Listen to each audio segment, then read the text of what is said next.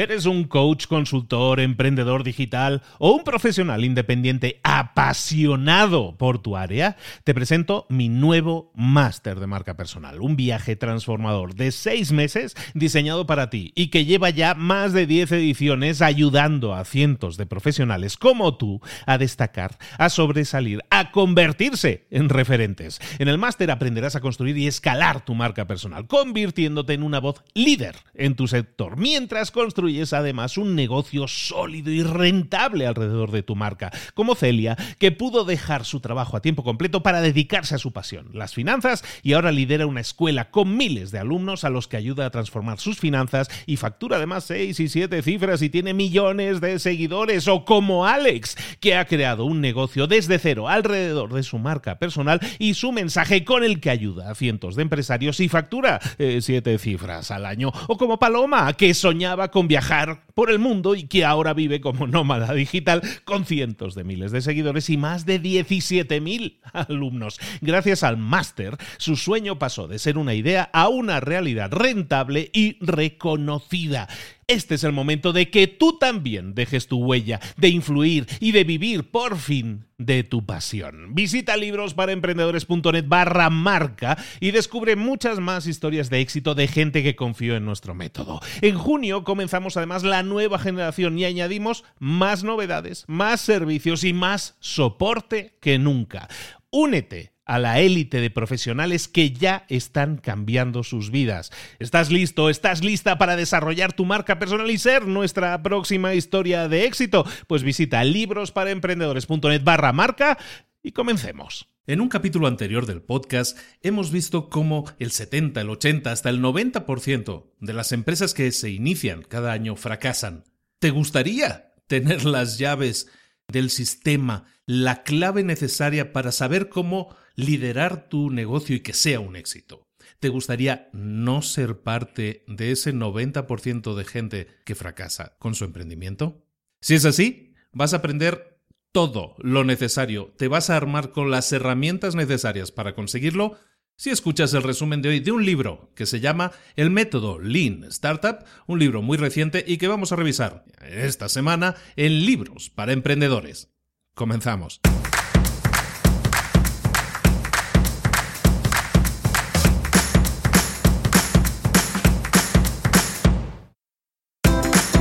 Bienvenidos al podcast Libros para Emprendedores. Para alcanzar el éxito en cualquier negocio que quieras emprender, debes formarte, debes estudiar, aprender para emprender. Y para ello, no hay nada mejor que un libro. En el podcast Libros para Emprendedores te ayudamos de tres maneras. Primero, seleccionando los mejores libros del mercado para ayudarte a emprender, a mejorar en tu emprendimiento. Segundo, te ofrecemos gratis un resumen de los puntos más valiosos explicados en cada libro. Y tercero, te damos finalmente pasos a seguir para poner en práctica todas esas lecciones aprendidas y así poder acortar tu camino hacia el éxito ya sea marketing, ventas, liderazgo, emprendimientos, mentalización, eh, vamos a analizar lo mejor de lo mejor, de los mejores libros del mercado y te lo vamos a dar todo bien masticadito y listo para ser aplicado. Soy Luis Ramos, empresario y emprendedor, y voy a acompañarte, si me lo permites, en este camino. Sin más, comenzamos. Hola de nuevo, una semana más con vosotros, eh, Libros para Emprendedores, el podcast que está rompiendo las listas de éxitos de finanzas en toda Latinoamérica y, muy contentos que nos está poniendo todos eso porque nos hace mucha ilusión que cada día más y más gente, más y más, más gente nos siga, eh, escuche los resúmenes, se empape de nuevas ideas que les motiven a dar pasos adelante, que les motiven a ponerse en acción y a poner en marcha ideas, emprendimientos y espero que con éxito, porque de eso se trata. Lo que hacemos aquí simplemente es leer libros, comentar libros, pero de ahí extraemos, como, como decimos siempre al principio, extraemos las mejores ideas de cada libro y esas ideas son herramientas que tú puedes o no utilizar, pero sí, como siempre digo, solo con que encuentres una única herramienta, una única idea en un libro y que te sirva, si la pones en práctica y te sirve, eh, es que ya está más que amortizado un libro. Y eso, imagínate, cada semana viendo un libro nuevo cada semana, un buen libro además, porque estamos yo creo, eh, revisando la élite de los libros, y yo creo que mucha gente ya se está dando cuenta que no estamos aquí haciendo publicidad gratuita a nadie, sino que estamos escogiendo la verdad, con mira láser, ¿no? Buscando los mejores libros, los que más puedan ayudar. Yo humildemente los he estado seleccionando. Esta semana, además, acabamos de publicar en Facebook un post con no sé cuántos, no los he contado, eh, pero fácilmente serán como 20 o 30 libros que tengo en la lista de próximos libros a revisar. Y quiero que cada uno de vosotros que me estáis escuchando vayáis a ese post de Facebook y opinéis y me, digáis, pues estoy poniendo los nombres de los libros y un poco de qué van cada uno, ¿no?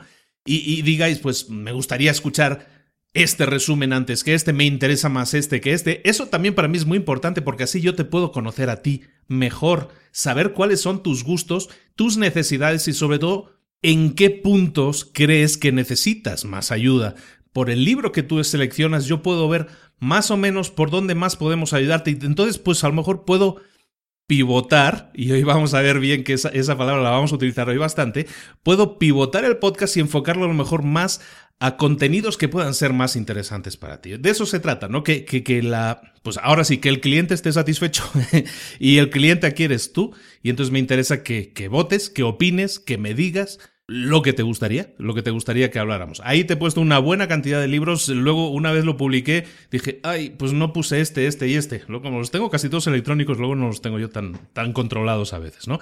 Pero bueno, ahí te dejo de tarea que, que pases ahí por el post de Facebook y me digas qué es lo que te gustaría que revisáramos hoy. Hoy vemos un libro editado en el 2008, un libro muy reciente y, y publicado por una persona muy joven. Es, insultantemente joven. Hoy, a día de hoy, Eric Ries, que es el autor del, del, método Lean Startup, que es el libro que vemos hoy, Eric Ries tiene a día de hoy 37 años. Estaba yo haciendo el cálculo, entonces este, este libro lo publicó con 29 años. O sea, insultantemente joven, porque la verdad es un libro muy famoso que ha, ha creado mucha fama, muy seguido, muy utilizado, muy referenciado. El método Lean Startup, ¿para qué sirve? Mira, es un libro escrito por un emprendedor, que es él, Eric Ries, y para emprendedores. Es un libro para emprendedores. Entonces, efectivamente, tenía que estar aquí sí o sí. En el método Lean Startup, o el método Lean Startup, el libro, se escribe basándose en el siguiente paradigma, y es que los emprendedores, como tal, o como nos hemos conocido hasta ahora, somos gente que tiene una, una idea. Puede ser una muy buena o una muy mala idea, pero tenemos una idea. Y vamos a muerte con esa idea y vamos a, a, llegar a probarla, a, crearla, a crear un negocio alrededor de eso para que la idea finalmente o triunfe o fracase. Y normalmente si triunfa, pues, pues nos puede ir bien o muy bien, pero si fracasa seguramente nos vamos a pegar un buen golpe.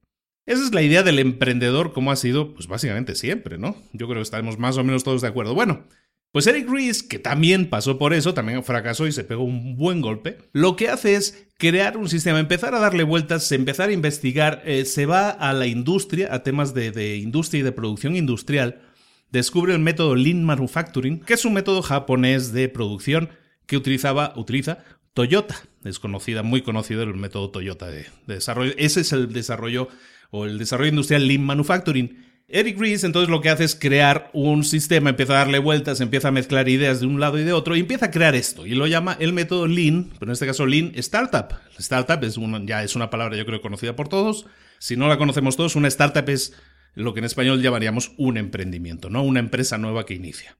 Entonces, el método Lean Startup se basa en lo siguiente. Cinco principios, cinco, que son la base, que son la base, de, digamos, son las patas de, de, una mesa de cinco patas sobre la que se estructura el Lean Startup. La primera pata, la primera idea, el primer principio es que los emprendedores están por todas partes teníamos la idea a lo mejor de la idea romántica, ¿no? Que el emprendedor es aquel que abandona la empresa, que como en la película aquella de Tom Cruise, ¿no? Que deja la empresa corporativa y se monta él por sí, por sí mismo y encima se va dando un discurso porque yo me voy a me lo voy a montar muy bien y me va a ir muy bien a mí solo, ¿no? Esa es la idea romántica a lo mejor del emprendedor, ¿no? Ya lo hemos tratado ese punto también en algún, alguna píldora roja, pero la idea de que los emprendedores están en todas partes viene de que no solo el emprendedor tiene que ser una persona que tiene un negocio pequeño, un, negocio en el que a lo mejor está arrancando el solo, un emprendedor puede ser un equipo de gente o el emprendedor puede ser una gran empresa también. Y dentro de esa empresa a lo mejor hay una persona que está encargada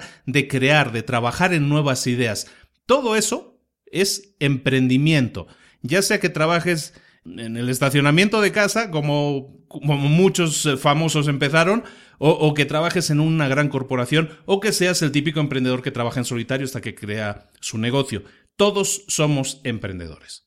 La segunda idea, el segundo principio, la segunda pata de la mesa, es que el emprendimiento es gestión o management, como lo llaman en el libro. Es una gestión. La meta del emprendedor tiene que ser la creación de un negocio sostenible eh, y por lo tanto lo que se necesita es un método, un método predecible si es posible de conseguir esto. La tercera idea es que las startups, los emprendimientos existen no para hacer dinero o incluso para servir a nuestros clientes, sino que existen para que aprendamos a construir negocios sustentables o, autosostenibles. Esta es la idea más famosa y más crítica en el libro de Rees, y, es la premisa más revolucionaria también de ese libro. Todos los emprendedores, o la mayoría de emprendedores, empiezan un, negocio, decíamos, con, con, una idea, ¿no? Con una gran idea que ellos creen que a lo mejor incluso es revolucionaria. Y quieren que esa idea sea un gran éxito. Y entonces empiezan a trabajar y a trabajar sobre esa idea y esa idea, como decíamos, puede ser un éxito o puede ser un fracaso. Normalmente, si, si fracasan, decimos, puedes a lo mejor pegarte un buen golpe. Pero la idea, según Rees, el, principio de, creación de negocios sostenibles se basa en lo que él llama el aprendizaje validado. Así es como deberíamos generar eh, nuestra idea, poner en marcha nuestro negocio, por decirlo de alguna manera. ¿Qué es el aprendizaje validado? Pues se trata de que aprendamos lo más rápido posible qué es lo que quiere el mercado de nosotros, qué es lo que el mercado valora o valoraría de nuestra idea. Y entonces adaptar nuestra idea a ese aprendizaje. Si hemos aprendido que el mercado, que los clientes nos dicen que no nos gusta rojo, nos gusta verde, pues lo que tienes que hacer es aprender de ese, de ese mensaje que te envía la audiencia, adaptar tu producto y volver a lanzarlo, y esta vez con el color adecuado, para que entonces estés respondiendo a ese aprendizaje validado, es decir, has aprendido de tus clientes qué es lo que ellos quieren, te has adaptado y has vuelto a lanzar el producto. Una vez lo has vuelto a lanzar, vuelve a aprender qué es lo que te dice ahora la audiencia, lo acepta mejor, has visto incrementos en qué, ¿qué te dice la audiencia? ¿Quiere algún otro tipo de mejora? Vuelve a aprender de eso, vuelve a adaptar tu producto y vuelve a lanzarlo con una versión mejorada. ¿Nos suena? Nos suena que los teléfonos cada seis meses van sacando uno porque van aprendiendo, van adaptándose y van lanzando nuevas versiones con nuevas mejoras. Eso es aprendizaje validado. El cuarto principio es el método que deben utilizar las compañías, las empresas para acercarse a esta tarea que estamos comentando. Y, ese acercamiento tiene que ser siempre construir, medir y aprender. La idea es que vayamos a la fase de construcción siempre lo más rápido posible después de aprender de nuestro mercado, de nuestro cliente. Cuanto más rápido funcione este ciclo en tu empresa, más rápido vas a aprender cuál es lo que más valora tu mercado y vas a tener más posibilidades de sobrevivir construyendo un negocio sostenible, porque estás aprendiendo lo que el mercado te está pidiendo lo estás construyendo y se lo estás vendiendo al mercado y vuelves a aprender de esos resultados y vas en mejora continua, en mejora continua, construyendo, mejorando en tus productos o servicios. Ojo, importante, eh, no estamos hablando de teléfonos aquí, no estamos hablando de cualquier negocio o servicio. Es decir, no estamos construyendo algo, no estamos vendiendo un producto, puede ser un servicio. Si nosotros queremos hacer páginas web, tenemos que lanzarlo lo antes posible y aprender lo que el mercado nos está diciendo. Es muy caro, es muy barato, lo que tú me ofreces me lo ofrece todo el mundo, no me interesa por tal o cual razón aprender de esos mensajes que te envían los clientes y volver a la mesa de diseño y decir, ah, bueno, es que esto me lo han pedido y yo no lo tenía, lo voy a incorporar y lo voy a ofrecer de nuevo. Y así, ya sea un servicio, ya sea que yo tengo un negocio, yo soy un electricista y estoy vendiendo mis servicios, también tengo la posibilidad de aprender de mis clientes cuáles son sus necesidades. No recuerdo dónde, lo, he leído en estos días pasados. Una, era un podcast. Había un, tipo que, que grababa este podcast y decía, mira, ¿sabes qué? La gente no se da cuenta de lo que puede llegar a crecer su negocio. Los mensajes le están llegando continuamente. Y hablaba en este podcast de un jardinero. Y decía, mira, este jardinero hace un trabajo excelente, ¿no? A veces, eh, pues en, Estados Unidos sobre todo, ¿no? Pues el, que hay muchas casas con jardín y necesitan a lo mejor muchos eh, servicios de jardinería. Y este jardinero era puntual, llegaba y cumplía siempre con lo prometido y lo hacía a un precio excelente. La gente lo valoraba mucho. Pero ese jardinero, un día le preguntaron, le preguntó a esta persona, ¿tú limpias eh, piscinas? Y el tipo le dijo, no, la verdad, yo no, yo no hago nada de eso. Y no se dio cuenta el jardinero que esa era una nueva línea que el mercado le estaba pidiendo algo más. El mercado te está diciendo, eres bueno, confío en ti, me haces un excelente servicio de jardinería tú me harías también ese segundo servicio. Y el jardinero dijo que no y perdió esa oportunidad en vez de decir, ¿sabes qué? Sí te lo hago. Y a continuación el jardinero se buscara la vida y si él no sabe limpiar piscinas, contrataría, subcontrataría a alguien que lo hiciera e inmediatamente estaría ofreciendo su servicio. Si tú ya tienes un servicio, puedes ahora no sería pivotar, no sería cambiar de rumbo, sería enriquecerlo. Pues e, esa idea del jardinero que puede limpiar piscinas y que a lo mejor puede, eh, yo qué sé, colgar cuadros, pintar casas, todos esos servicios son cosas que a lo mejor ese jardinero, que es una persona que se va ganando la confianza de la gente porque da buen servicio, porque es bueno lo que hace, si ya se ha ganado la confianza del mercado y el mercado le está pidiendo, dame más, confío en ti, quiero contratarte, quiero dar dinero para que me hagas esta otra labor, no le digas que no al mercado, como hizo el jardinero, sino aprende de lo que dice el mercado, diseña tu producto en ese sentido y a lo mejor en vez de ser eh, servicios de jardinería, pues son servicios eh, de casa. ¿No? De reparaciones, de, temas de piscina, de temas de reparación de tejados, de temas de lo que sea. Y se me hace muy atractivo ese ejemplo porque no, no estamos hablando así de algo súper moderno, ¿no? De decir, ah, es que diseño de páginas web o, o, empresas que hagan servicios que mueven millones. No, estamos hablando de un jardinero, de alguien, de una persona con un negocio muy modesto que puede hacerlo crecer también si utiliza si utiliza principios adecuados, como es en este caso que estamos hablando del método Lean Startup. Para no desviarme más, dejamos al jardinero allí que, que siga cortando pasto. Oye, el quinto, el quinto punto que nos faltaba, la quinta pata de esta mesa, la idea de, ojito a la palabra, contabilidad de la innovación, que se trata de aunque suene muy sexy, se trata de algo eh, que muchos lo catalogarían de aburrido. Y se trata de tomar medidas, de hacer mediciones, analizar los números, los resultados, las metas a corto, medio y largo plazo para saber si nuestra empresa está realmente creciendo, si nuestra empresa está siendo exitosa. Esas medidas, esas mediciones que nosotros tomemos son las que van a definir cómo nosotros tenemos que priorizar nuestro trabajo y también nos va a dar las respuestas concretas y basadas en hechos de si una decisión que tomamos es buena o no es buena. Y eso también nos va a permitir saber si el giro que tomamos o la decisión que tomamos fue acertada o no y también nos va a permitir, por lo tanto, corregir ese rumbo, pivotar, como llaman en el libro, para corregir esa situación e irnos en, una dirección que sea más productiva para que la empresa sea exitosa.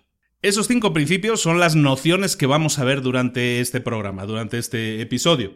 El libro se divide en tres partes. La primera es ver, la segunda dirigir y la tercera acelerar. En el apartado de ver define qué es una startup, que es algo que ya hemos hecho, y vemos también qué es el tema del conocimiento validado en dirigir la segunda parte es donde profundizamos a detalle en el método Lean Startup, donde vemos lo que llama el circuito de feedback, que básicamente es eso que estábamos viendo de aprender de lo que nos está diciendo el mercado, medir los resultados y volver a crear de acuerdo a esos resultados una nueva versión, volverla a exponer al mercado, volver a recibir su feedback y volver a medir los resultados y volver a crear y volver a medir y volver a aprender y volver a crear. Ese circuito que es incesante y así debería ser una empresa, estar en constante movimiento, aprendizaje, es parte de la segunda parte, que es dirigir. En la última parte del libro, acelerar, se exploran técnicas que permiten que el método Lean Startup avance a través del circuito de feedback de la información, que es este punto último que estábamos viendo, que es el tema de las mediciones. Vamos a ver qué claves, qué puntos tenemos que medir en los resultados de nuestra empresa para saber realmente si las decisiones que estamos tomando son buenas o no. Y de esa manera corregir rumbos o seguir adelante o enfocar nuestros eh, resultados. tiene un poco de relación con el método del 80-20, en el que hablábamos sobre todo relacionado con empresas de enfocarte en lo que funciona. Es una idea similar, de alguna manera. Allí lo ponían de una, de una manera porcentual y aquí pues estamos viendo lo que nos dice el mercado es lo que funciona. En cualquiera de los dos rumbos que, utilices como técnica, las dos son muy válidas, porque las dos te van a orientar a lo mismo, a que te concentres en lo que funciona y a que elimines de tu camino todo aquello que no te está generando beneficios y te enfoques en lo que sí está generando beneficios. En este método también, por lo tanto, son métodos eh, de alguna manera complementarios. Empezamos con el primer apartado, por lo tanto, el apartado de ver, de la visión de la empresa, ¿no? Eh, básicamente aquí lo que tenemos que hacer es eh, definir qué es lo que queremos hacer, crear nuestro producto, pero lo tenemos que crear de la manera más rápida posible y con la mejor calidad, pero sobre todo lo más rápido posible. ¿Por qué? Porque en esta fase nosotros siempre vamos a estar haciendo una serie de asunciones, vamos a asumir cosas sin haberlas comprobado empíricamente, es decir, sin que el mercado, o sea, yo puedo definir, pues yo creo que es que si hacemos un coche de color naranja, eso se va a vender, pero vamos, increíble. Eso es una asunción que yo estoy haciendo basada en qué? Basado en un pálpito mío, en una idea mía, en una creencia mía pero no está basada en datos concretos. Entonces lo que tenemos que hacer es crear nuestro producto o servicio lo más rápido posible, ponerlo en el mercado, ponerlo a disposición o poner una prueba piloto, en este caso también lo vamos a ver un poquito más adelante, pero lo que tenemos que hacer es eh, ofrecer un producto que a lo mejor no esté completamente terminado, pero ofrecerlo a la gente para que la gente nos, nos retroalimente con su opinión. La idea aquí es que no intentemos asumir, que no demos saltos de fe muy grandes, sino que asumamos alguna cosa nada más y que luego sea el mercado el que nos confirme si esa asunción es válida o no. El ejemplo que se pone, y es un ejemplo que yo he visto, he estado, me he entretenido esta semana a ver conferencias de Eric Ries, del autor, también ahí en YouTube hay mucho, hay mucho contenido por el tipo de muchas conferencias, se, se, gana muy bien la vida con eso. Un ejemplo que pone siempre es el tema del iPod. Apple saca eh, a principios de los 2000, ¿no? Sobre el 2000, 2001, saca un aparatito para escuchar música. De aquella, lo que ellos sabían seguro que funcionaría es que tú puedes tener un aparatito para escuchar música que puedes llevar contigo. Eso ya lo sabíamos, porque teníamos 10 años de experiencia previa en los que Sony había sacado un Walkman, a lo mejor aquí a los que no tengan mucha edad, todo esto les suena chino, ¿eh? pero la verdad es que hace unos años llevabas unos aparatotes más grandes en los que llevabas discos, eh, llevabas discos compactos y ahí escuchabas música. Entonces, Apple ya sabía que eso funcionaría. Lo que no sabían es si la gente pagaría por las canciones por separado. Porque tú cuando ibas a la tienda, que es la única forma, entre comillas, de conseguir música, te comprabas un disco entero, no te comprabas una canción. La asunción que ellos tomaron es, yo estoy creando un aparatito y estoy creando una plataforma de venta de música. Porque ese es realmente el negocio del iPod y, de Apple hoy en día. Su gran negocio es vender música, sobre todo vender contenidos, ¿no? Entonces tomaron esa asunción, dijeron, ¿sabes qué? No sabemos, pero vamos a probarlo. Lo probaron, sacaron el producto, se centraron en ese producto y, bueno, el resto es historia, funcionó, pero se centraron en una asunción. Una certeza la tenían, la música portable, eso sí funcionaría. Lo que no teníamos tan claro es si la gente compraría canciones sueltas. Hoy ya se ha comprobado que sí, ya lo comprobaron y les funcionó muy bien. Entonces, el primer paso es tener una idea, pero tener una idea bastante clara que esté apoyada sobre, sobre certezas y a lo mejor alguna incertidumbre, ¿no? Como esta de no sabemos si nos van a comprar. Luego, el siguiente paso es construir un prototipo, una primera versión, lo más rápido posible. Hay un ejemplo muy padre, que es el, muy chulo, que es el ejemplo de Zapos. Digo muy padre porque vivo en México y se me enfega, ¿eh? Pues hay un, ejemplo muy interesante que es el de Zapos. Zapos es una tienda que hoy, eh, bueno, la compró Amazon hace ya unos años eh, Zappos vende zapatos, vende zapatos y lo que hace es que se ha hecho muy famosa por su fantástico servicio al cliente y bla, bla, bla, que eso podemos tocarlo en algún otro tema, pero eh, centrándonos hoy, ¿cómo crean zapos? Ellos tenían la idea de vamos a vender zapatos por, por internet, que era algo que en principio sonaba muy raro porque pues alguien va a comprar zapatos por internet, la idea de que tú te tienes que probar zapatos y si no te gustan, eh, eso todo ese es un tema que tú haces en, en vivo, ¿no? En la, en la zapatería. Y ellos dijeron, pues bueno, queremos probarlo. ¿Qué hicieron? En vez de crear una gran empresa, crear, pues sabes que tenemos que vender dos mil millones de zapatos en el primer mes, se centraron en probar si la idea funcionaba. ¿Cómo lo hicieron? Pues crearon su primera versión del, del portal, su primera página web Zapos, pero no compraron zapatos. Lo que hicieron fue ir a las zapaterías de su ciudad, las zapaterías cercanas, y pues hablaron con los dueños y hicieron fotos de los zapatos que se vendían literalmente en esas zapaterías. para probar primero si su idea funciona. ¿Por qué? ¿Por qué le voy a invertir en 5.000 pares de zapatos para luego comérmelos si la idea no funciona? Lo que hicieron fue, voy a las zapaterías, hago fotos de los zapatos y los pongo en el portal de Internet. Y los ofrezco y los vendo por Internet. Si la gente me los pide, que fue el caso, la gente empezó a comprar y decir, sí me interesa, quiero este, quiero este o quiero este, entonces, ¿qué hicieron ellos? Pues fueron a las zapaterías y fueron y compraron los zapatos a precio de zapatería.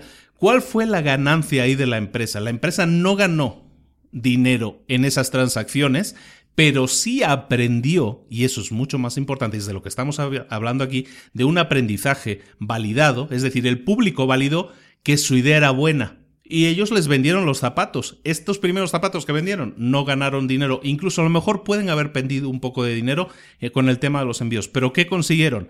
Consiguieron saber que su idea era aceptada, que su idea funcionaba y que valía la pena entonces dar el siguiente paso y sacar la siguiente versión. Hicieron un prototipo, lo que hablábamos, hicieron la primera versión, comprobaron que funciona, retroalimentaron con información de los clientes y sacaron la nueva versión el resto es historia. Ya, pues ya tenían sus grandes almacenes de zapatos y fueron vendiendo nuevos modelos, generaron exclusivas con muchas marcas. Tan grande fue el éxito que lo compraron por cientos de millones. Esa empresa fue comprada por cientos de millones por Amazon, que no es por nada, pero es la tienda online número uno del mundo y que si te compras y compras zapos es porque esos chicos lo hicieron bien. Y espero que eso lo consideres un buen ejemplo. Yo creo que es un muy buen ejemplo el de zapos para ver que tu producto primero va a funcionar. Entonces, recuerda siempre esto, esto está en el libro, es una de las, para mí, las frases más importantes del libro. Lo que tú te tienes que plantear, la pregunta que te tienes que hacer cuando tienes la idea de generar una nueva empresa es, ¿puedo crear este producto?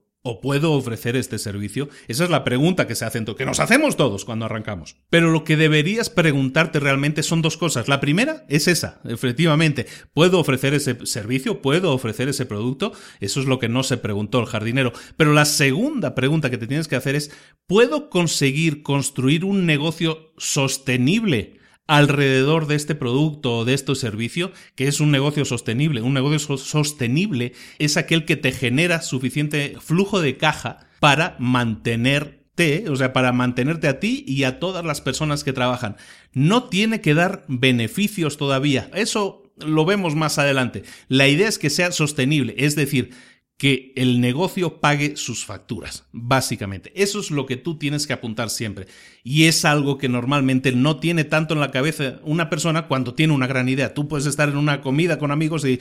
¡Oh! Tuve la gran idea. ¿Sabes qué? Voy a vender chorizos. Bueno, pues lo que tienes que pensar no es si puedes vender chorizos, dónde voy a conseguir los chorizos. Ese no es el problema. El problema es, ¿puedo conseguir construir un negocio que sea sustentable por sí mismo vendiendo chorizos? O siendo jardinero o vendiendo zapatos por Internet? Esa es la gran pregunta y para mí es una de las claves del libro. No es solo preguntarte, ¿puedo construir este producto o servicio o puedo ofrecerlo? Sino, ¿puedo hacer que eso sea un negocio sostenible? Y luego, y es algo que también vamos viendo en el tema de ventas, ya hemos visto libros de ventas, libros que, que tocan temas de marketing, es un tema también que va a ser una constante. Nos tenemos que centrar en dar beneficios a los clientes. En el Lean Startup nos estamos centrando en eso, en que los clientes nos digan qué les gusta, qué quieren o qué no quieren, qué es lo que no les gusta. Tenemos que centrarnos en dar beneficios a los clientes.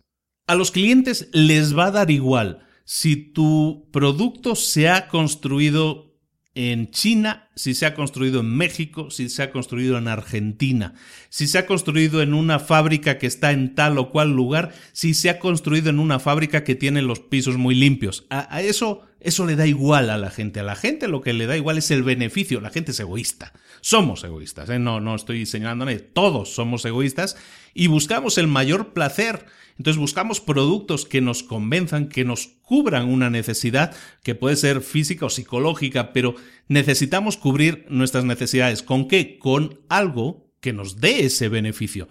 Centra siempre tus esfuerzos, los de tu empresa, los de tu emprendimiento, en generar beneficios para tu cliente. Recuerda, no características. Da igual que tenga tal o cual, lo veíamos en el libro de la semana pasada, da igual que tenga tal o cual característica. Lo que importa son los beneficios para el cliente.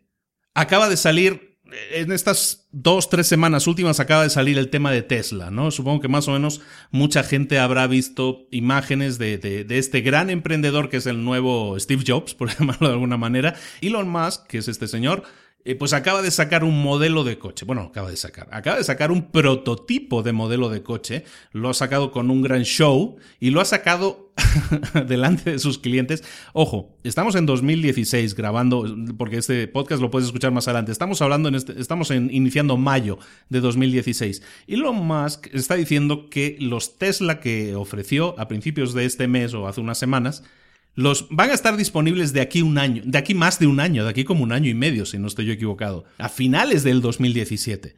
Elon Musk ha vendido, ha prevendido más de 200.000 coches a día de hoy de ese modelo, de un modelo que no existe, de un modelo que del que solo existe un prototipo que él sacó en un escenario y con un vídeo que está colgado en YouTube que, que se ve el coche corriendo.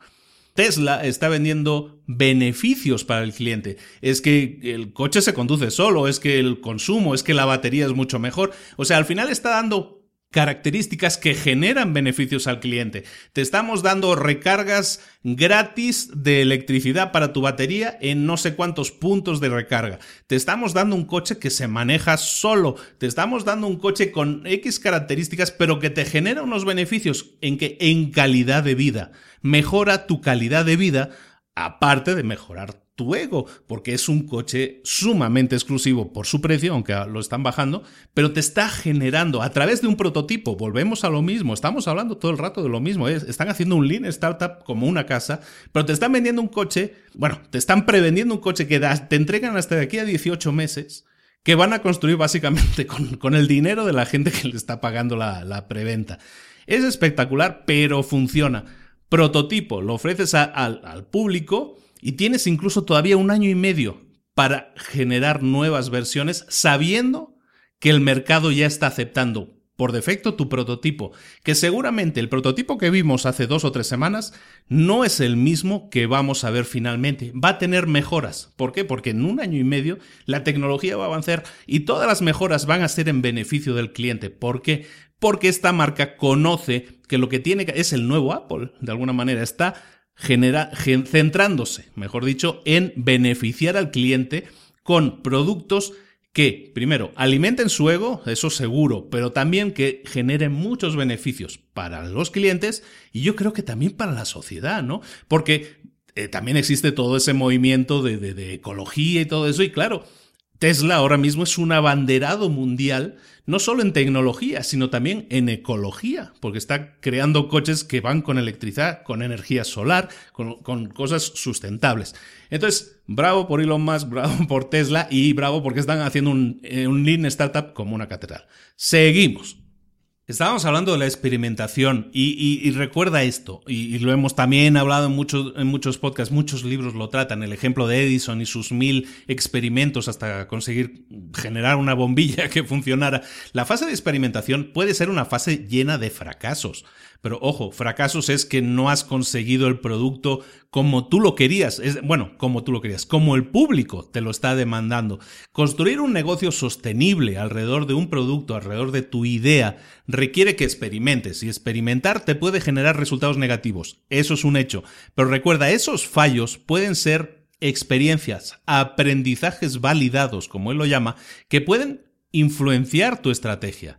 En el método Lean Startup se trata precisamente eso, de aprender. Los fracasos son aprendizajes, nunca mejor dicho, porque las hipótesis que tú puedes tener, las ideas que puedes decir de, ah, es que yo me imagino que, vamos, ¿a quién no le gustaría tener tal cosa, ¿no? Lo que tú estás ofreciendo. Y luego te das cuenta de que lo ofreces y, resulta que a nadie le gustaría tener cosa. Es una asunción, una hipótesis que tú tenías y que has validado con los clientes y que te han dicho, pues sabes que mm, mm, Tú piensas que sí, pero yo te digo no. Pregúntate siempre eso. ¿Los consumidores, los clientes, tienen un problema que tú puedes resolver? Pregúntate eso. ¿Tienen, ¿Tienen los clientes un problema y yo tengo una posible solución a ese problema? Luego, tienes que preguntarte también, si yo pudiera generar una, una solución a ese problema, ¿la gente lo compraría? Porque a lo mejor me cuesta mucho hacerlo y lo tengo que vender a un precio más, caro. Tengo que preguntarme, si yo creara esa solución, ¿la gente lo compraría? ¿Sería algo fácil de comprar para la gente? ¿comprarían nuestra versión o comprarían la versión china? Y la última pregunta que nos tendríamos que hacer es entonces, bueno, ya hemos visto que sí hay la posibilidad de construir una solución al problema de los clientes, entonces te preguntarías, ¿podemos construir la solución a ese problema? Esa es la última pregunta, pero todo lo estamos basando en preguntas que se basan en la respuesta de los clientes, en el aprendizaje validado. ¿Tienen los clientes un problema? ¿Puedo yo generar una solución a ese problema? Eh, ¿La gente lo, lo compraría a nosotros? ¿Nos lo compraría a nosotros? Y el último, ¿Lo construimos, sí o no? ¿Podemos hacerlo? Esa es la manera, la manera ideal de generar un negocio sostenible, porque sabemos que estamos dando soluciones a problemas que la gente en teoría sí nos lo va a comprar a nosotros, que el público finalmente nos va a dar la razón o no en eso, y lo último es si podemos construirlo, sí, cuánto nos va a costar, y eso ya es simplemente la parte técnica del asunto. Y con esto llegamos a la segunda fase del libro. A la segunda parte es lo que se llama dirigir. Lo que hacemos en esta segunda parte es ya darle vuelta continua a ese circuito de feedback que es crear, medir, aprender.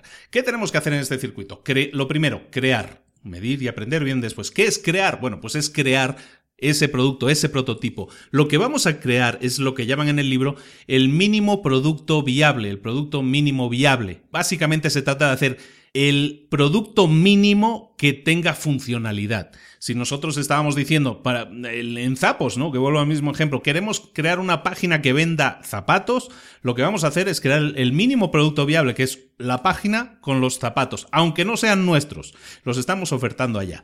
Eso es el, el, mínimo producto y vamos a probar si funciona. Entonces, eso es lo que tenemos que crear siempre, un mínimo producto viable, no centrarnos en dar las todas las funcionalidades. Seguramente el primer iPhone, aunque no lo recordemos y hayan pasado solo 8 años, el primer iPhone tenía muy poca funcionalidad, tenía bastantes, pero tenía muy poca funcionalidad comparado con los teléfonos que tenemos hoy en día. O incluso con la nueva versión del iPhone que sacaron después, la segunda versión o la tercera versión. ¿Por qué? Porque vamos sacando el mínimo producto viable, el mejor producto posible pero el mínimo, o sea, el que, podamos crear con mínimo esfuerzo. Si nosotros sabemos que vamos a crear un servicio en el que vamos a ofertar jardinería, arreglo de piscinas, pintura, eh, arreglo de tejados, ¿por qué no empezamos con el mínimo producto viable, que a lo mejor es jardinería? Porque sí ya tenemos las herramientas para ser jardinero hoy en día. Pues entonces crea ese mínimo producto y empieza ofertando eso. Luego ya empezarás, si te funciona de jardinero, pues perfecto, vamos a incorporar nuevos servicios a tu servicio de jardinería pero empieza con uno, empieza con una parte que aunque tú tengas claro que apuntas a tener esas 7, 8 ramas en la empresa o en tu producto, apunta al mínimo producto, prueba que funciona, porque si no funciona, entonces sí tenemos que volver a pensar, a lo mejor este no es el camino adecuado. Tenemos que eh, crear el mínimo producto viable, que es lo que estábamos diciendo. La primera parte es crear, luego la segunda parte medir y la tercera aprender. Aprender, ya lo hemos estado hablando, ¿no? Es aprender de los resultados, pero la segunda parte es interesante, medir. Nosotros tenemos que tener claro cómo medir el éxito de nuestra empresa. Las métricas para medir eso dependen de cada empresa. A lo mejor en una página web em, como Facebook, por ejemplo, la métrica que utilizan ellos o que utilizan originalmente es la cantidad de personas que se inscribían en la página. Y a lo mejor ahora la métrica que utilizan es cuánto tiempo gasta cada persona en, en Facebook.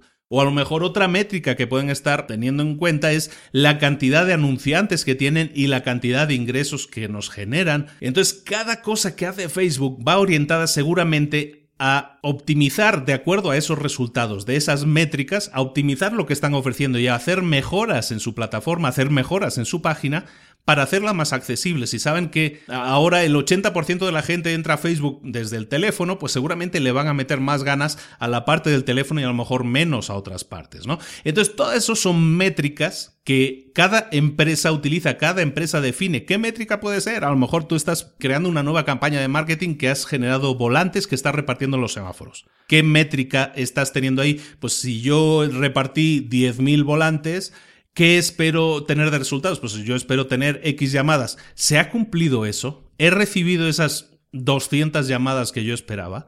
¿Ha funcionado? No. Tenemos que medir los resultados, porque si yo sé que repartiendo 10.000 volantes voy a obtener 200 llamadas y que de esas 200 llamadas eh, cada una me va a generar 100 dólares de ingreso, oye, pues esos son eh, 20.000 dólares de beneficio que antes no tenía. ¿Y qué me los ha generado? Pues los he medido y, resulta que ha sido porque yo repartí 10.000 volantes. Entonces, si yo sé que 10, repartir 10.000 volantes me genera 20.000 dólares, pues esa es una métrica muy válida. Tengo un origen y tengo un destino, tengo una, una, causa y un efecto. ¿De acuerdo? De eso se trata la métrica, de eso se trata medir. Estoy hablando de cosas muy concretas, de temas de servicios, porque es algo más fácil de entender. Lo mismo para páginas web de servicios. Si yo quiero tener X cantidad de visitas en mi página, pues voy a poner anuncios en Facebook o en Google. ¿Y qué voy a obtener de eso? Pues voy a tener X cantidad de visitas. Eso es una manera, hoy en día es muy fácil medirlo eso. Hay herramientas gratuitas que te lo dan. Entonces, si yo sé que estoy generando 20.000 visitas y de esas 20.000 visitas genero 100 ventas de algo que yo esté vendiendo, ¿cuánto me ha generado eso en dinero? Esas son las métricas. Eso es lo que significa medir. Si tú generas un producto y se vende, tienes también que ver cuánto has tenido que invertir en este caso en publicidad, por ejemplo, para que la gente conozca tu producto, y si has invertido 100 y obtienes 2000, bueno, primero felicidades, porque eso significa, esa métrica implica que si inviertes 100 y te, da 2000, quiere decir que si inviertes 500, te da 10.000. Y si inviertes 5.000, te da 100.000. Y si inviertes 50.000, te da un millón. Entonces es importantísimo medir los resultados y medir qué es lo que funciona. Y aprender de ello, porque claro, estamos hablando del caso bueno, de que hacemos publicidad y obtenemos ventas. Perfecto. Invierto 100 y gano 500. Excelente. Pero puede ser que invierta 100 y gane 110. Sí he ganado, pero he ganado muy poco, he ganado solo un 10%, yo quería ganar un 500% de lo invertido. Bueno, pues todo eso tienes que tenerlo en cuenta para decidir si cambias la estrategia, si cambias tu producto, porque a lo mejor es que es el producto el que no interesa. O sea, a lo mejor si tu campaña de publicidad ha sido un éxito y han entrado 20.000 personas, pero nadie te ha comprado. Entonces tú tienes que saber por qué. Pues es por el producto, es por la página web, es lo que yo estoy ofreciendo, no les gusta, es que es muy caro, lo que sea. Tienes que conseguir el feedback, tienes que conseguir la información, la retroalimentación de esa gente para tú poder cambiar de rumbo y decidir qué vas a hacer. Y lo que vas a hacer pueden ser dos cosas. Pivotar o puedes perseverar. Pivotar, ¿qué es? Es cambiar de rumbo. En un momento dado tú tienes que tomar decisiones y decidir, ¿sabes qué? No vamos bien, vamos a cambiar de rumbo porque, ¿sabes qué? Em, estábamos vendiendo sacos de dormir rojos y la gente los quiere azules. Vamos a pivotar. O lo que la gente no quiere son, no quiere sacos de dormir, quiere tiendas de campaña. Vamos a pivotar. Tenemos información de los clientes y el feedback es que ellos no les interesa el saco de dormir, quieren tiendas de campaña. Vamos a pivotar, es decir, vamos a cambiar de rumbo nuestro barco, porque si seguimos vendiendo sacos de dormir rojos nos vamos a estrellar. Vamos en su lugar, ahora que hemos descubierto una necesidad del cliente, vamos a cubrirla. Lo que hemos dicho, esas cuatro preguntas, ¿yo puedo cubrirla? ¿Nos la van a comprar nosotros? ¿Podemos hacerlo? Hagámoslo. Entonces, pivotemos, cambiemos de rumbo o perseveremos. Perseverar es continuar, ¿no? Seguir en el rumbo en el que estamos. Es lo que te decía. Si tú descubres que haciendo 10.000 volantes generas 20.000 dólares, oye, ¿cuánto te cuesta generar 10.000 volantes? Crearlos, pues a lo mejor te cuesta, no sé, me invento 200 mm, dólares. Si por 200 dólares puedes generar 20.000, yo te diría, sigue por ese camino. De hecho, en Facebook a alguien le pregunté, alguien me preguntaba por un negocio de flores, oye, estoy haciendo campañas de publicidad y me está yendo bien. ¿Qué más puedo hacer? Pues yo lo, básicamente lo que le dije es eso, persevera. Es decir, sigue haciendo eso. Si sabes que invirtiendo 100 te salen 500, no inviertas 100. Invierte 1000 y saca 50.000, ¿de acuerdo? Eso es lo que tienes que decir. Pivotar si algo no te funciona o perseverar si algo funciona y eh, redoblar tus, tus esfuerzos, como decíamos en el 80-20. Hay 10 causas posibles para tener que pivotar que se, mencionan en el libro. Se me hace muy interesante que las veamos, las veo muy rápidamente. Causa de pivotar que llaman zoom in, el zoom hacia adentro. Se refiere a lo siguiente, a lo mejor una especificación, una parte de tu producto se convierte en tu producto completo. A lo mejor si tú tenías, tú estabas creando un software, ¿no? Y el software hacía a lo mejor 18, tenía 18 funciones, pero resulta que al público solo le interesa una. Entonces lo que haces es centrarte en esa función y creas un producto que sea exclusivamente esa función y eliminas las otras, porque eso es realmente lo que al público le interesa. A lo mejor el público no quiere pagar por 18 funciones, quiere pagar menos, pero por una. Otra causa de pivotar es el zoom out que llaman. es cuando un producto no es capaz de dar soporte a toda tu empresa y lo que tienes que hacer es precisamente lo contrario del anterior, sino tienes que ampliar tu producto. A lo mejor tú estás ofreciendo lo que hablamos, la jardinería, y a lo mejor solo con la jardinería no puedes mantener a tu empresa y tienes que eh, pivotar, es decir, y tienes que ampliar, en este caso, tu producto no va a ser solo la jardinería, sino que va a ser la jardinería, la pintura y el arreglo de tejados, por ejemplo. Entonces, haces un zoom out que es hacer más grande la oferta de productos para poder así dar soporte a tu empresa. Recuerda que al final el objetivo de esto no es tener una super idea y que funcione más o menos. Lo que intentamos es tener un negocio sustentable que nos mantenga a todos. Otra posible causa de pivotar es la segmentación de clientes. Puede ser que tu hipótesis de producto sea correcta, pero no se la hayas ofrecido al cliente adecuado y ese cliente puede ser otro, puede ser de otro país, de otra nacionalidad, puede ser de otro rango de edad y lo que haces es que a lo mejor un producto tú pensabas que para el público joven resulta que tiene mucha más aceptación si lo haces para un público más adulto, por ejemplo. Entonces lo que haces es cambiar la segmentación de clientes a la que va dirigida tu producto. Otra causa de pivotar es por las necesidades de los clientes. Es el que hablábamos. Si el cliente te confirma que ese producto no resuelve su problema, pero tú identificas cuál es su, es su, problema y tú puedes resolvérselo. Lo que vas a hacer es pivotar según las necesidades de tu cliente, que es la, mejor posible, porque tienes hacia dónde pivotar, ¿no? Tienes la seguridad de que el cliente está diciendo yo necesito resolver este problema y tú le dices yo te lo voy a resolver y yo voy a hacer un nuevo producto al respecto. Otro tema de pivotación, de cambiar de, de pivotar, sería el, el, de plataforma, ¿no? Se refiere a que cuando cambias de una aplicación a una plataforma o viceversa. ¿De acuerdo? Otro cambio de pivotar puede ser el de la arquitectura de negocio, que, puede ser, por ejemplo, cuando tú empezaste, hacías un producto que te dejaba mucho margen pero tenías poco volumen, ¿no? A lo mejor yo construyo casas, pero construyo una sola casa al año, pero me deja mucho margen. A lo mejor lo que voy a hacer ahora es, pivotar y mi arquitectura de negocio ahora va a ser, voy a construir 100 casas, pero voy a tener muy poco margen, pero eso me va a permitir al, al final, pues incluso tener más ingresos, ¿no? Otra causa de pivotar puede ser la captación de valor puedo estar integrando en mi compañía un nuevo valor, un nuevo activo a mi empresa y eso puede hacer que pivote y a lo mejor me enfrente a nuevos retos que no podía hacer anteriormente porque ahora tengo un nuevo valor en la compañía. Puede ser una persona o puede ser una adquisición, una tecnología, un producto, lo que fuera. Otra causa de pivotar es el crecimiento. A lo mejor lo que tú haces es cambiar tu estrategia de crecimiento ¿Por qué? Porque estás buscando crecer más rápido y con mayor cantidad de beneficios. Entonces, eh, lo que haces es pivotar, cambias tu estrategia porque sabes que hay otra estrategia que te va a permitir conseguir más dinero más rápido.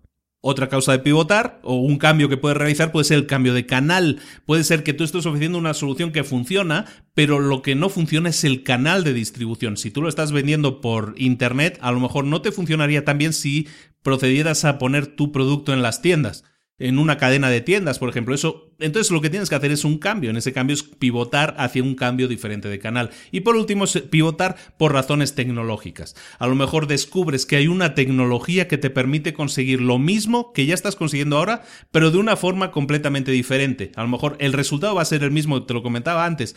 Da igual la tecnología o la forma que tú utilices para crear tu producto, lo que importa es el producto final. Si tú descubres una tecnología que te permite conseguirlo más rápido o más barato, vas a cambiar, vas a pivotar y eso va a ser dentro de tu empresa. A lo mejor para el cliente es transparente, pero para ti representa un cambio sustancial en proveedores, en formas de trabajo y todo eso.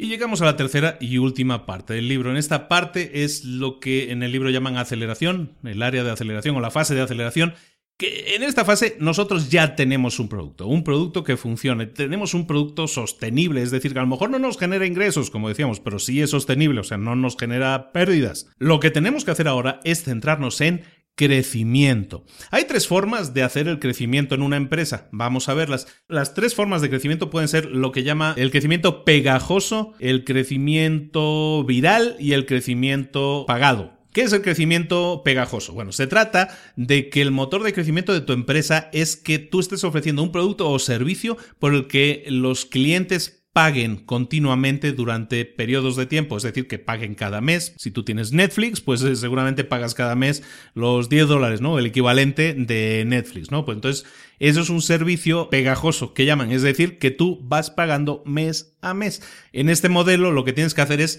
intentar generar más nuevos clientes que los que se te van. Si tú tienes 100 clientes y tú sabes que se te dan de baja cada mes 10, mm, ¿qué es lo que tienes que hacer? Pues generar por lo menos cada mes 10 o más, o 11 incluso, ¿no? Para que tengas crecimiento, que sea de un 1%. Entonces de eso se trata. El pegajoso es gente que te está pagando mensualmente y tú tienes que ver que tu tasa de retención sea eh, menor que tu tasa de adquisición. Es decir, que te entre más gente de que la que te salga. El otro modelo es el viral. En el modelo viral, tú lo que haces es depender de los clientes actuales para conseguir nuevos clientes. Un ejemplo de esto fue, por ejemplo, Hotmail. Hotmail tenía una tasa de crecimiento. Bueno, Hotmail es un servicio de correo electrónico, no creo que le, expliquen ninguna novedad a nadie. Si os acordáis, Hotmail cuando empezó, la verdad yo no utilizo Hotmail, pero creo que ya no lo hace, pero antes sí lo hacía, sobre todo al principio. Hotmail tenía una tasa de crecimiento muy baja no estaba creciendo al ritmo adecuado. ¿Qué hicieron los de Hotmail? Lo que hicieron es añadir a todos los correos que enviaban sus usuarios,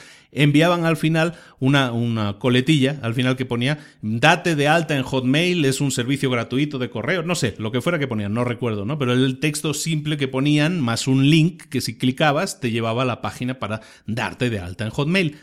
¿Qué generó eso? Pues generó un crecimiento exponencial. La gente se empezó a suscribir de una manera mucho más acelerada. Eso es lo que se llama un crecimiento viral. Te aprovechas de tus clientes actuales para tener nuevos clientes. Es lo mismo que ha hecho Compañías como Dropbox y, Evernote y muchas gentes similares utilizan ese tipo de crecimiento viral a través de clientes actuales a los que a lo mejor tú les ofreces algo también, ¿no? Pues Dropbox, recuerdo que si le traes a cinco nuevos clientes, aunque sea gratis el servicio, si le traes cinco nuevos clientes, a ti te dan más capacidad para guardar archivos, ¿no? Pues por ejemplo, tú tienes un beneficio, tú como cliente tienes un beneficio y le estás trayendo nuevos clientes y eso es un crecimiento viral. El tercer tipo de crecimiento es el crecimiento pagado.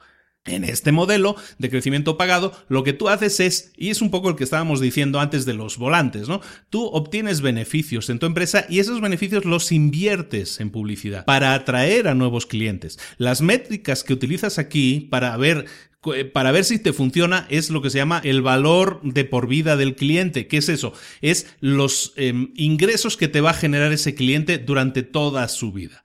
Lo que tienes que hacer es ver cuánto te cuesta adquirir un cliente. Lo que decíamos, si yo sé que para adquirir 20 clientes tengo que gastarme 10.000 volantes, son para 20 clientes 200 dólares que me cuestan los volantes, pues sé que cada cliente me cuesta 10 dólares. Eso es lo que es el valor de adquisición de tu cliente.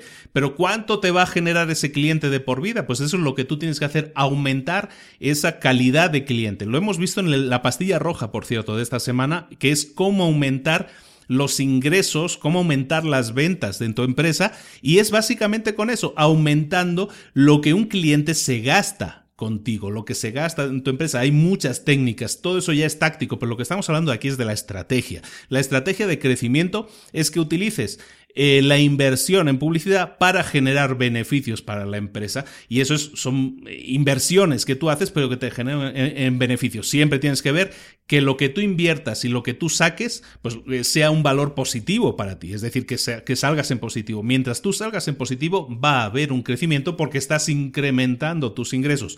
Lo que vas a hacer es volver a reinvertirlos y, invertirlos en lo que mejor te funcione, ¿no? Lo que habíamos visto antes también con el caso de las flores de, uno de nuestros amigos eh, oyentes.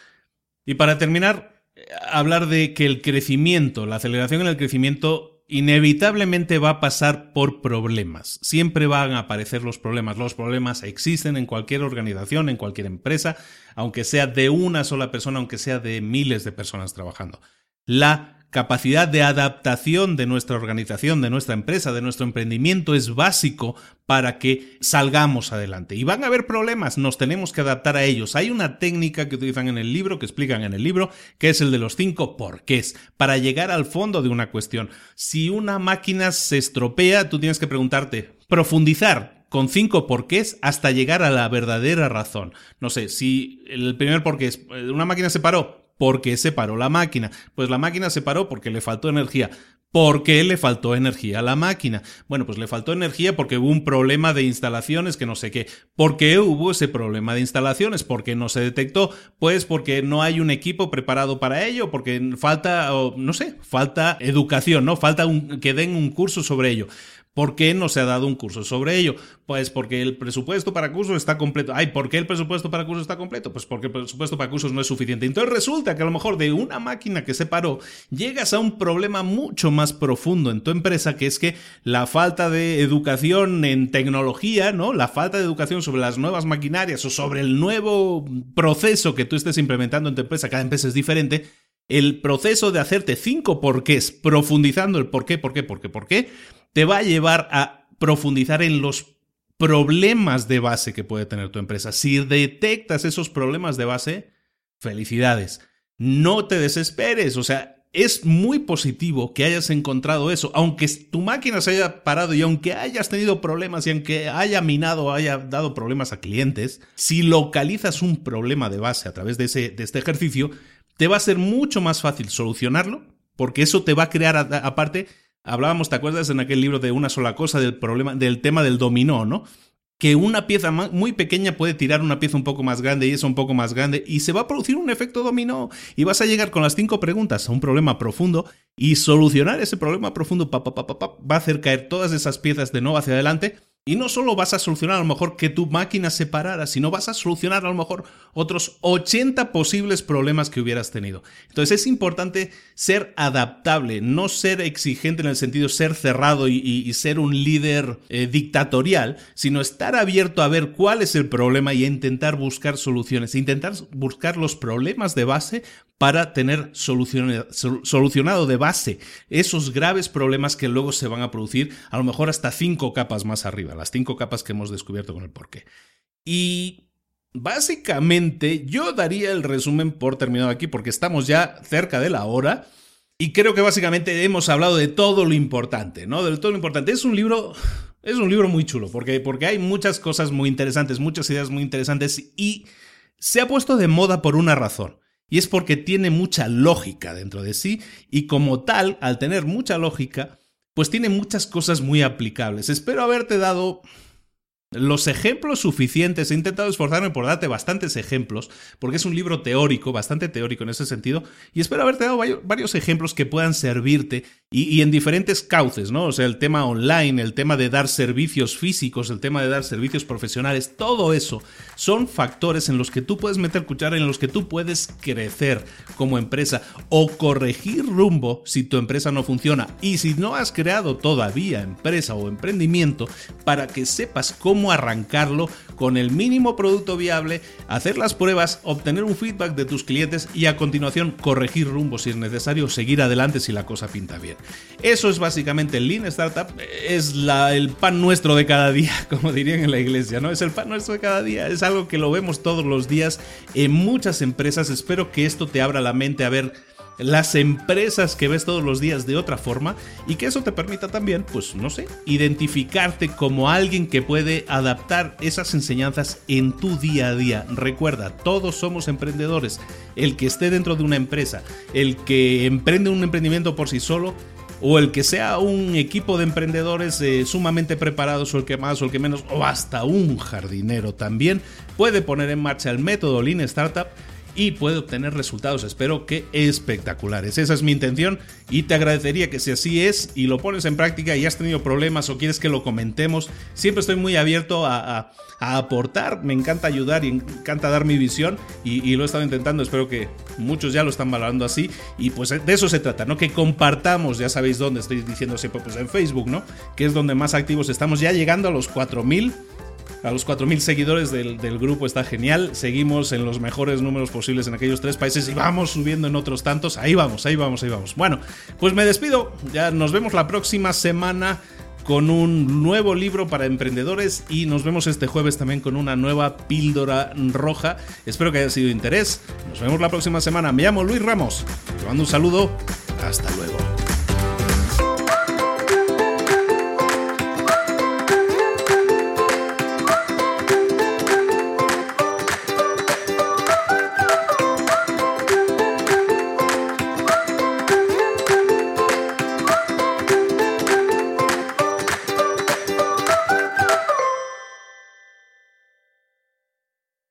¿Eres un coach, consultor, emprendedor digital o un profesional independiente apasionado por tu área? Te presento mi nuevo máster de marca personal, un viaje transformador de seis meses diseñado para ti y que lleva ya más de 10 ediciones ayudando a cientos de profesionales como tú a destacar, a sobresalir, a convertirse en referentes. En el máster aprenderás a construir y escalar tu marca personal, convirtiéndote en una voz líder en tu sector, mientras construyes además un negocio sólido y rentable alrededor de tu marca, como Celia, que pudo dejar su trabajo a tiempo completo para dedicarse a su pasión, las finanzas, y ahora lidera una escuela con miles de alumnos a los que ayuda a transformar sus finanzas y factura además 6 y 7 cifras y tiene millones de seguidores, o como Alex, que ha creado un negocio desde cero alrededor de su marca personal y su mensaje con el que ayuda a cientos de empresarios y factura 7 eh, cifras al año, o como Paloma, que soñaba con viajar por el mundo y que ahora vive como nómada digital con cientos de miles de seguidores y más de 17.000 alumnos. Gracias al máster, su sueño pasó de ser una idea a una realidad rentable y reconocida. Este es el momento de que tú también dejes tu huella, de influir y de vivir por fin de tu pasión. Visita librosparaemprendedores.net barra marca y descubre muchas más historias de éxito de gente que confió en nuestro método. En junio comenzamos además la nueva generación y añadimos más novedades, más servicios y más soporte que nunca. Únete a la élite de profesionales que ya están cambiando sus vidas. ¿Estás listo? ¿Estás lista para desarrollar tu marca personal y ser nuestra próxima historia de éxito? Pues visita librosparaemprendedores.net barra marca y comencemos.